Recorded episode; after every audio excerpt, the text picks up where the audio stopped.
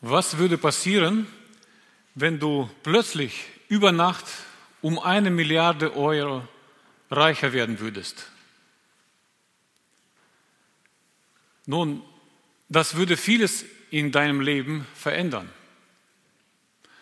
Unter anderem kann ich mir vorstellen, dass du dann in der schönsten Siedlung, in der schönen Stadt im Grünen, in dem Haus, das du erbaut hast, ganz ohne Zäune, nicht weiter so sorglos leben könntest.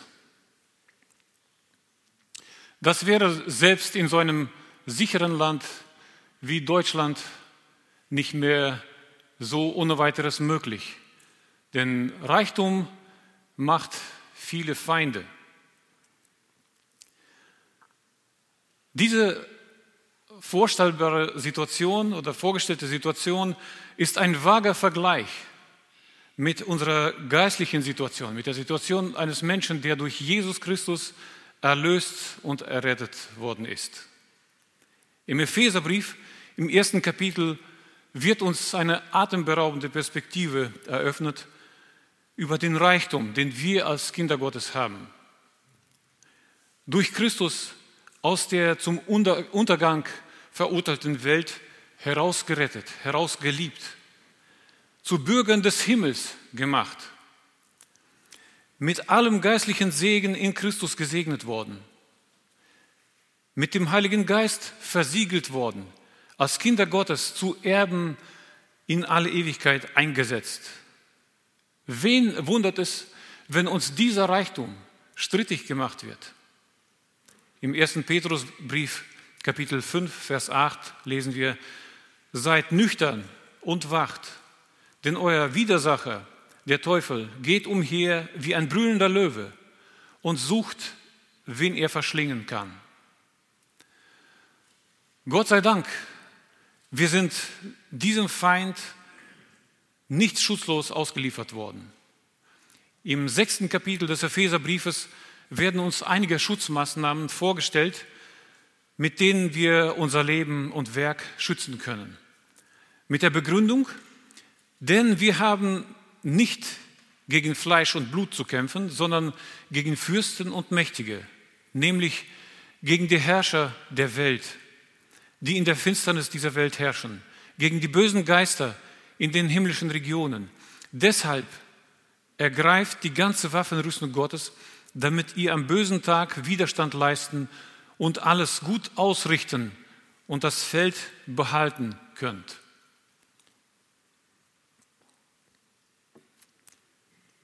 Wir fragen uns vielleicht, wo werden wir in unserem realen Leben angegriffen? Praktisch in jedem Bereich unseres täglichen Lebens werden wir jeden Tag versucht, zur Sünde verführt zu werden. Täglich steht der Plan Gottes mit dir und mit mir auf dem Spiel. Gott möchte, dass wir durch die Gemeinschaft mit ihm stark werden. Der Feind versucht das mit allen Mitteln zu verhindern. Gottes Plan mit uns ist, dass wir uns ihm hingeben und unser Leben komplett in seinem Reich einsetzen und ihn verherrlichen. Auch das versucht der Widersacher mit allen Mitteln zu verhindern. Nicht mit Gewalt, aber mit List und Raffinesse.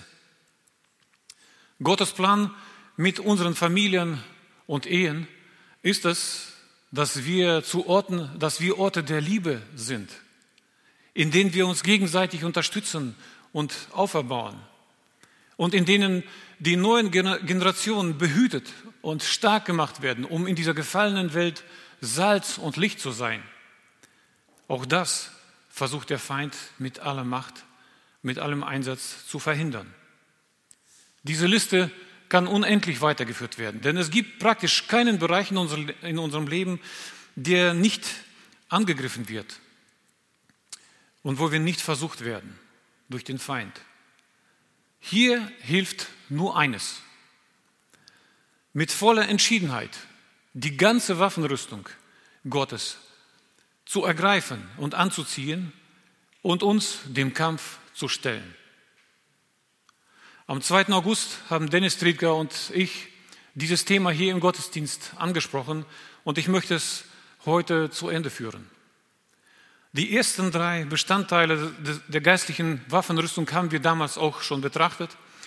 Und das sind der Gürtel der Wahrheit, der Brustpanzer der Gerechtigkeit und die Stiefel der Bereitschaft, das Evangelium zu bezeugen. Diese drei beziehen sich auf einen festen Auftritt im Kampffeld. Und das ist enorm wichtig, denn viele Kämpfe sind verloren, noch bevor sie angefangen worden sind, weil wir innerlich verunsichert oder durch, durch Angst in die Flucht geschlagen worden sind.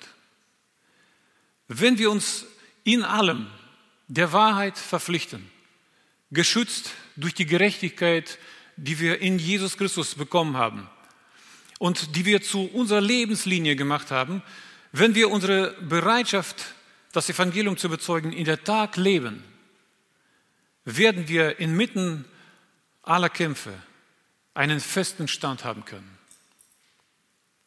Und der Kampf wird nicht lange auf sich warten lassen. In der Antike begann der Kampf oft mit einem Beschuss des Feindes aus der Distanz, oft mit brennenden Pfeilen. Das Ziel war, die Soldaten zu verletzen, ihre Kleidung oder Ausrüstung oder auch ihre Umgebung in Brand zu setzen und somit die feste Formation der Soldaten aufzubrechen, sie in Chaos zu versetzen. Wenn das gelungen ist, dann hat der Feind schon einen Teilerfolg zu verzeichnen. Dieses war aber nicht mehr so ohne weiteres möglich, seitdem die römischen Legionäre ein großes Schild in ihrer Standardausführung führten. Der Schild bestand aus mehreren Holzschichten, die aufeinander geleimt waren, dann mit Leinen bezogen und mit Kalbsleder. 120 Zentimeter hoch waren, 75 Zentimeter breit. Und so ein Schild bot einiges an Schutz, wenn man ihn recht gebraucht hat.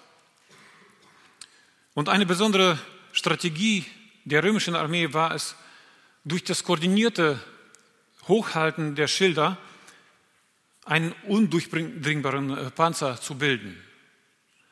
So flogen die Pfeile an diesen Schildern ausgelöscht wieder zur Seite und haben keinen Schaden oder nur sehr geringen Schaden, Schaden angerichtet.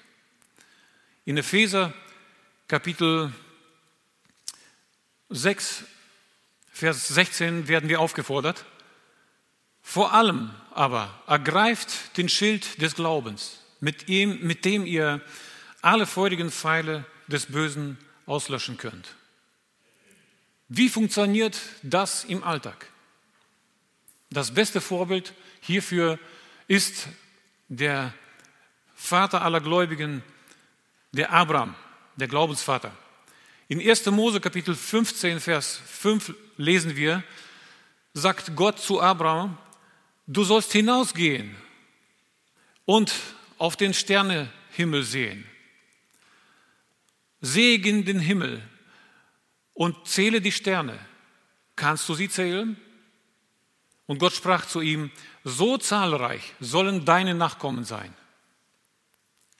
Abraham hat Gott geglaubt.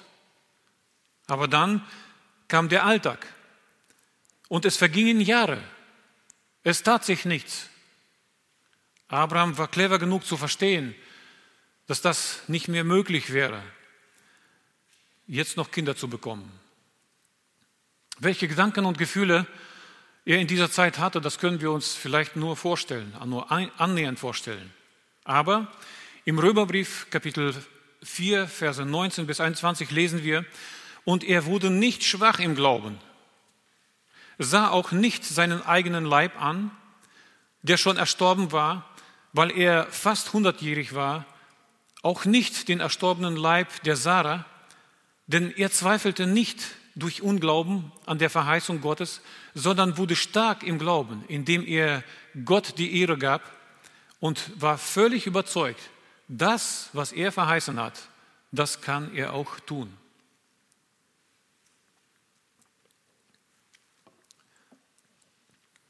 Abraham hielt am Glauben und an dem Versprechen Gottes durch seinen Glauben fester als an seiner gesunden und logischen Wahrnehmung. Und das Ergebnis? Alles, was Gott ihm versprochen hat, ist eingetroffen. Was wäre, wenn Abraham seinen Glauben aufgeben würde? Nun, das müssen wir uns nicht selber ausmalen. Die Bibel beschreibt uns den ungeduldigen Aktionismus der Sarah, der Frau Abrahams, mit ihrer Magd Hagar. Die Bibel beschreibt uns alle Folgen davon. Gott sei Dank, dass Abraham nicht schwach wurde im Glauben. Und auf diese Weise wurde er nicht nur reichlich gesegnet, sondern er wurde zum Vater aller Gläubigen, aller Gläubigen an Gott. Kaum einer von uns wird einem klar definierten bösen Feind gegenüberstehen und mit ihm kämpfen müssen. Unser Kampf ist nicht gegen Fleisch und Blut. Der Feind schießt seine Brandpfeile aus der Ferne. Er schießt sie in unseren Gedanken und unsere Empfindungen. Und am schlimmsten sind wir dann getroffen, wenn diese Gedanken und Empfindungen Hand und Fuß haben. Und dennoch das Gegenteil von dem sind oder ganz was anderes aussagen, als das Wort Gottes zu uns sagt, als Gott zu uns geredet hat. Geben wir unserer Logik nach, lassen wir unseren Glauben los. Nein, wir werden dadurch nicht sofort ungläubig aber wir werden schwach im Glauben und nicht imstande, den Willen Gottes zu tun.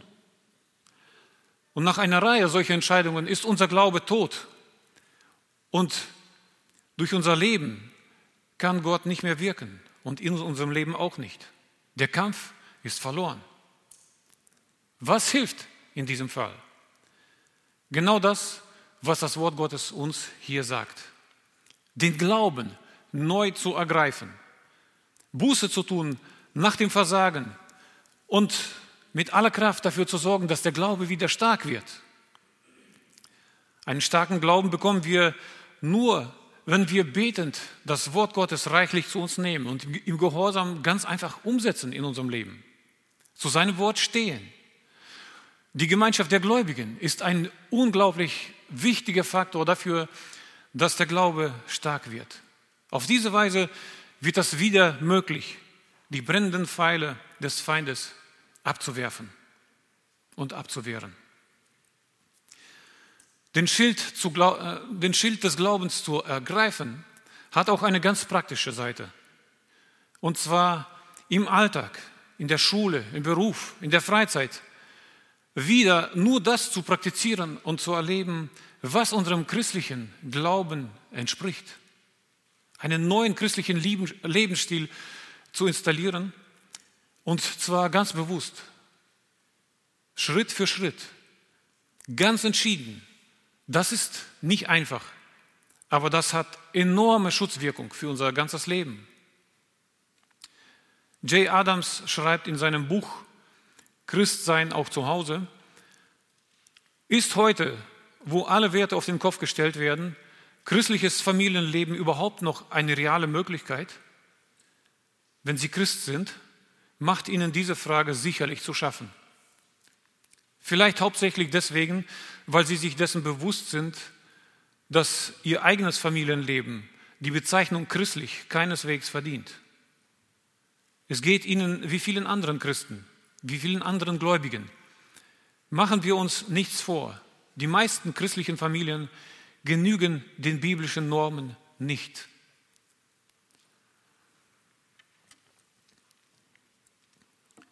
Dieses Buch verschenken wir öfter bei der Aufnahme in unserer Gemeinde an Geschwister als Willkommensgeschenk.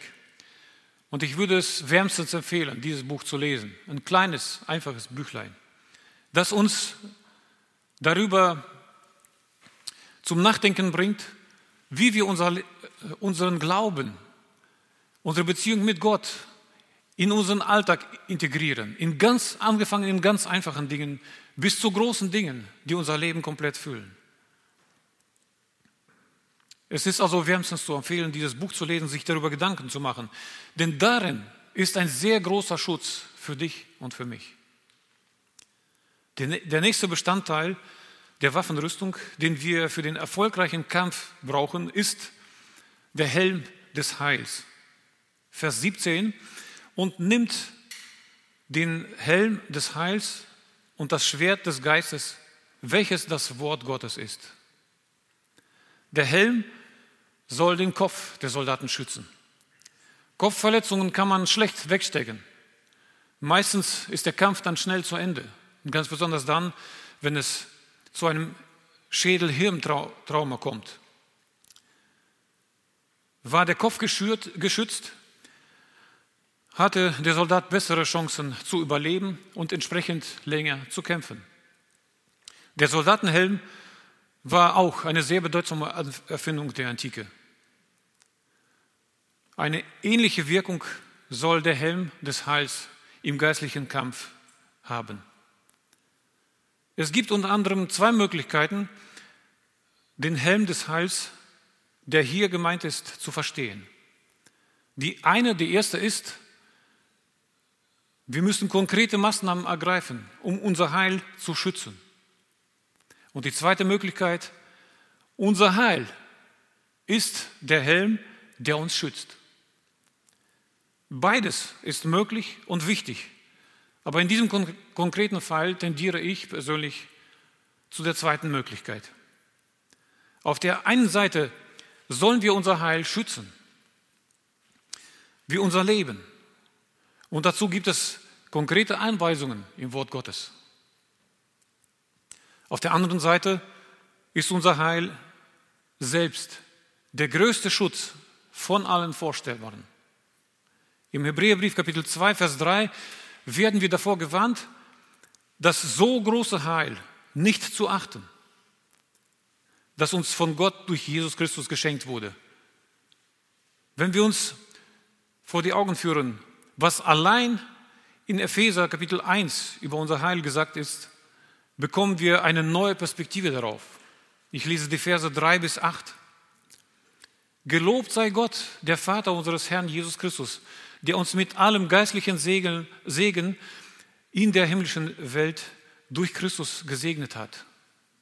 Wie er uns auch in ihm erwählt hat, bevor der Grund der Welt gelegt war, dass wir heilig und unterdelig sein sollten vor ihm in Liebe. Wenn wir uns das nur vorstellen, mit allem, ohne Ausnahme, geistlichen Segen, in der himmlischen Welt sind wir durch Christus gesegnet worden. Er hat uns vor der Grundlegung der Welt erwählt und hat unserem Leben bestimmte Ziele gegeben. Er hat mit uns sehr viel vor. Und er hat uns vorherbestimmt zur Sohnschaft für sich selbst durch Jesus Christus, das dem Wohl, nach dem Wohlgefallen seines Willens, durch Jesus Christus, zum Lob seiner Herrlichkeit, zum Lob der Herrlichkeit seiner Gnade, durch die er uns begnadet hat in seinem geliebten Sohn. In ihm haben wir die Erlösung durch sein Blut, die Vergebung der Sünden nach dem Reichtum seiner Gnade, die er uns reichlich erwiesen hat in aller Weisheit und Klugheit.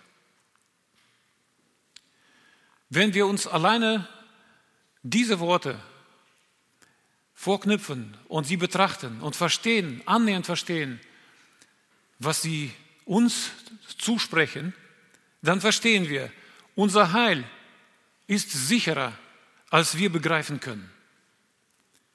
Das ist keine kalvinistische Erfindung. Keine Macht kann uns aus der Hand Gottes reißen.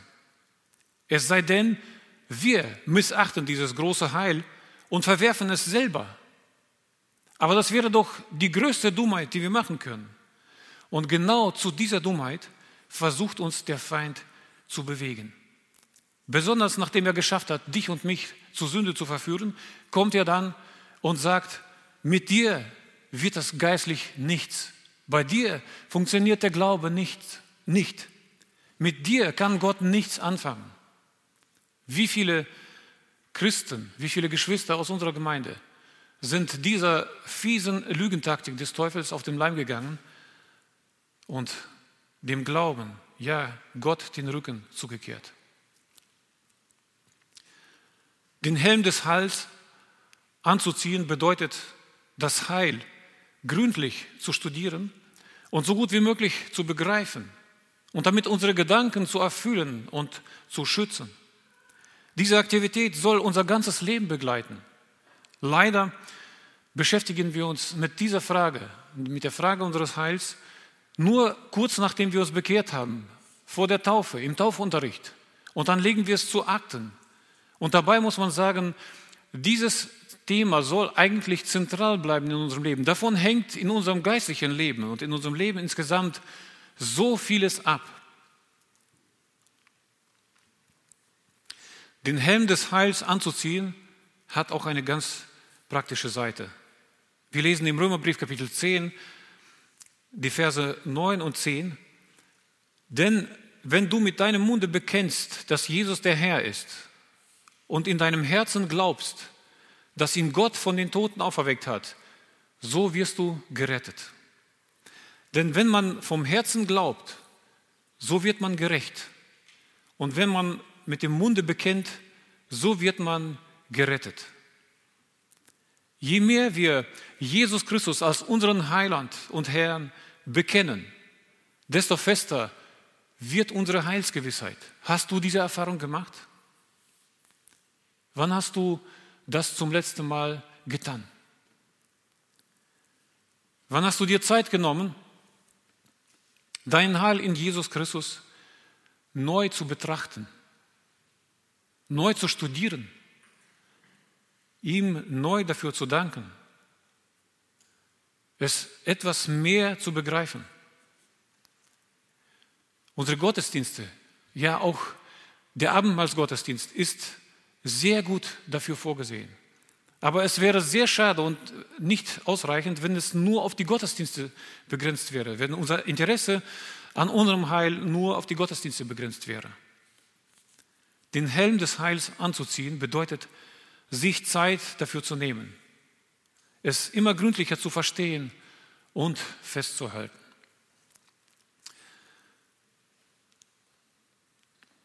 Die letzten zwei Bestandteile der Waffenrüstung sind offensive Art. Das Schwert des Geistes, welches das Wort Gottes ist, und das Gebet.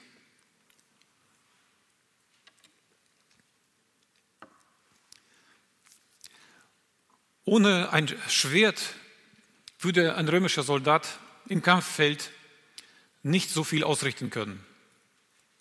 Vor allem wenn die Gegner schwer bewaffnet sind mit Schwertern und Spießen. Auf den Kampffeldern der Antike wurde nicht rumgeschubst, sondern zugeschlagen und zugestochen. Und auch wenn die Standardausführung der römischen Legionäre ihrer äh, Waffenausrüstung eher ein kurzes Schwert vorgesehen hat, konnten die Soldaten damit effektiv agieren. Schläge abwehren, zuschlagen selber und auch zustechen. Das Schwert des Geistes ist das Wort Gottes. Wie funktioniert es im geistlichen Kampf? Das, best, das beste Beispiel hierfür ist Jesus Christus. Als er in der Wüste nach 40 Tagen Fasten versucht wurde vom Feind. Wir lesen in Matthäus Evangelium Kapitel 4, Verse 3 bis 10. Und der Versucher trat zu ihm und sagte, wenn du Gottes Sohn bist, dann sag, dass diese Steine Brot werden.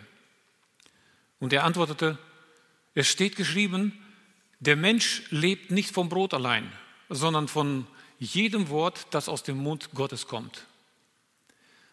Da nahm ihn der Teufel mit sich in die heilige Stadt und stellte ihn auf die Zinne des Tempels und sagte zu ihm, wenn du Gottes Sohn bist, dann wirf dich hinab.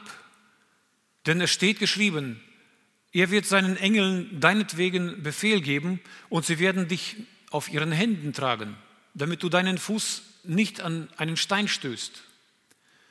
Da sagte Jesus zu ihm, es steht aber geschrieben, du sollst den Herrn, deinen Gott, nicht versuchen. Wieder nahm er ihn mit sich auf einen großen und sehr hohen Berg und zeigte ihm alle Reiche der Welt und ihre Herrlichkeit. und sagte zu ihm, das alles will ich dir geben, wenn du niederfällst und mich anbetest. Da sagte Jesus zu ihm, geh weg, Satan, denn es steht geschrieben, du sollst dem Herrn, deinen Gott, anbeten und ihm allein dienen. Da verließ ihn der Teufel und sie, Engel, traten zu ihm und dienten ihm. Jesus hat hier nicht diskutiert. In seinen Antworten und seinem Handeln blieb er ganz genau beim Wort Gottes. Und er hat den Sieg davongetragen. Das ist genau das, was auch bei uns die einzige funktionierende Strategie ist. In allen Versuchungen beim Wort Gottes bleiben. Wir brauchen nicht viel improvisieren. Im Kampf gegen die Verführungen zur Sünde helfen keine Diskussionen und Verhandlungen. Das Einzige, was hilft, ist sich halten an das Wort Gottes. Im Jakobusbrief Kapitel 4, Vers 7 lesen wir, so seid nun Gott untertan, widersteht dem Teufel, so flieht er von euch. Sich Gott zu unterordnen bedeutet ganz einfach, seinem Wort zu gehorchen. Gott steht zu seinem Wort und er steht hinter seinem Wort. Wenn wir uns zu seinem Wort stellen, dann stellt sich Gott zu uns und er stellt sich hinter uns. Das ist der Grund dafür, dass der mächtige Feind flieht. Das Wort Gottes ist eine offensive Waffe. Und genauso wie der Umgang mit einem Schwert gelehrt werden will, gelernt werden will, muss auch der Umgang mit dem Wort Gottes gelernt und geübt werden. Wenn es dann auch angewendet wird, führt, er, führt es zum Erfolg im Kampf. Als letztes und nicht unwichtigstes Bestandteil der geistlichen Waffenrüstung ist hier das Gebet gelistet. Vers 18, und betet alle Zeit mit allem Gebet und Flehen im Geist und macht und wacht eben dazu mit allem Anhalten und Flehen für alle Heiligen.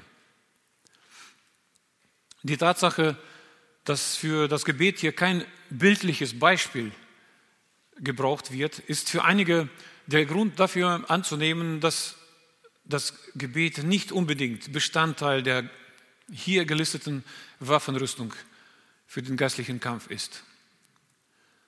Für mich persönlich ist es aber dieser nahtlose Anschluss, wo über das Gebet gesprochen wird, an die Liste der Waffenrüstung, äh, ganz klares Indiz dafür, dass das Gebet dazugehört. Mehr noch, wenn das Gebet mit einer ständigen Verbindung zum Feldherr verglichen werden kann, dann gehört es zu den wichtigsten Voraussetzungen für einen erfolgreichen Einsatz. Ohne Verbindung zu der Feldleitung ist jeder Soldat auf sich gestellt.